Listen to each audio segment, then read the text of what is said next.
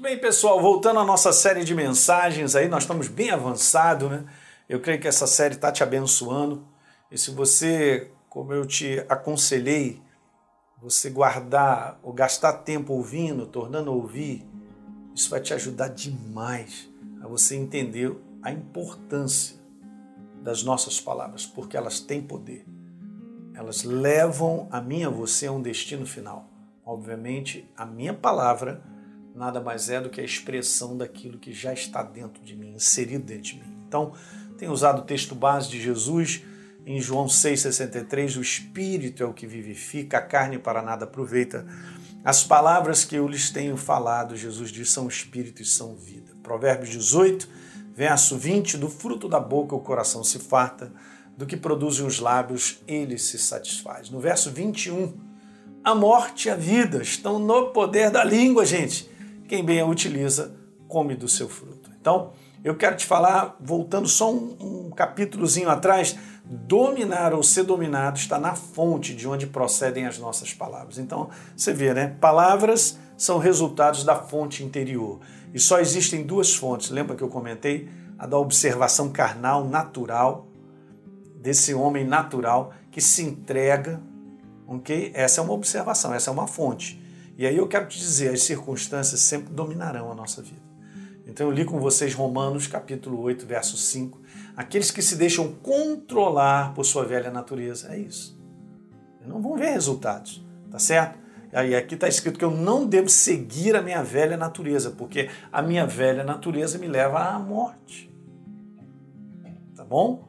A observação meramente natural de problemas e declarações de problemas não mudará os problemas. Não me dará vitória. Eu serei uma pessoa que, te, que estou testemunhando com as dificuldades e as dificuldades elas prevalecem. Então eu sou dominado. Olha que interessante isso, né? Então eu disse para vocês: quanto mais eu permito que a minha velha natureza controle a minha boca, mais preso eu, eu fico em termos de ser construído e abençoado. De novo, nada do nada. Então, quanto mais você disser algo que você não, não pode, não tem, lembra que eu comentei sobre isso? Eu não vou além daquilo que, há, que os meus lábios proferem. Gente, se você confirma os problemas, guarde essa frase, é muito legal. Se você confirma os problemas com a sua boca, você terá o avanço dos problemas.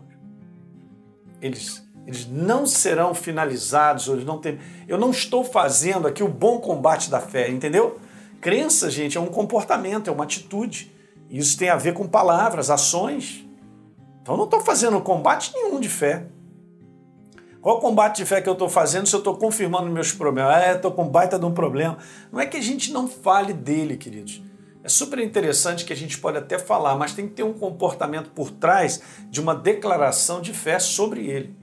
Então, beleza, eu posso dizer, eu estou enfrentando esse problema, mas eu sei que Deus está comigo e Ele me dará vitória, porque a Sua palavra declara isso em termos de promessa. Pronto, você já mudou o cenário. Então a gente muda o cenário porque a gente insere a verdade. Então Jairo estava com um problema com a filha que estava doente. Falou: Senhor, minha filha está profundamente doente, mas vá até a minha casa, impõe as mãos sobre elas e ela será salva. Olha aí, Jesus foi com base na declaração de crença dele. Não simplesmente porque ele estava declarando que ela estava doente. Uma declaração natural. Então tome cuidado para você saber equilibrar e analisar bem o que, que tem governado a sua boca.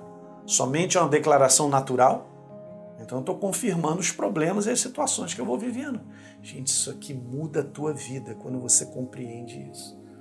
Vai mudar toda a tua jornada. Eu estou falando para você que é nova criatura, que entende a real identidade, um justificado. Estou aqui edificando a igreja do Senhor, que somos nós, corpo dele. E a segunda fonte é essa, ó, a fonte do Espírito, a fonte dessa verdade, produz palavras que dominarão as situações ao nosso redor. Então veja que legal que Jairo, naquilo que eu comentei, Veja, ele foi vencedor porque ele falou: Senhor, vai à minha casa, impõe as mãos e ela será salva. Dito e feito. A situação piorou, Jesus falou: Ei, não temas, crê somente. E a tua filha será restituída, né? será salva. E dito e feito, aquilo aconteceu. Então você vê as transformações de situações ao redor, através do poder da palavra, da verdade, controlando os nossos lábios, queridos, porque aí sim veremos mudanças e transformações. Então nós dominaremos as situações e não será o contrário. Então, como eu disse anteriormente, nossas palavras refletem a condição do nosso interior. Veja, Lucas 6,45, o que está no coração aparece quando se fala. Hum. Então, pastor, o senhor está dizendo em tudo isso que eu tenho que botar é para dentro, ser governado por uma mentalidade, uma maneira de enxergar conforme a verdade. É isso? Exatamente.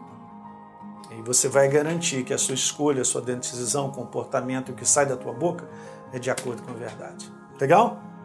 É isso aí. Dá um like no nosso programa aí, por favor. Se inscreve no nosso canal se você não se inscreveu e deixa um comentário, que é importante para todos nós. Compartilhe com seus amigos. E aí embaixo, né, nessa descrição aí de baixo, tem um link aí para você depois pegar lá e baixar um e-book sobre confissão, conquistando através das confissões que saem dos nossos lábios. Legal? A gente se vê.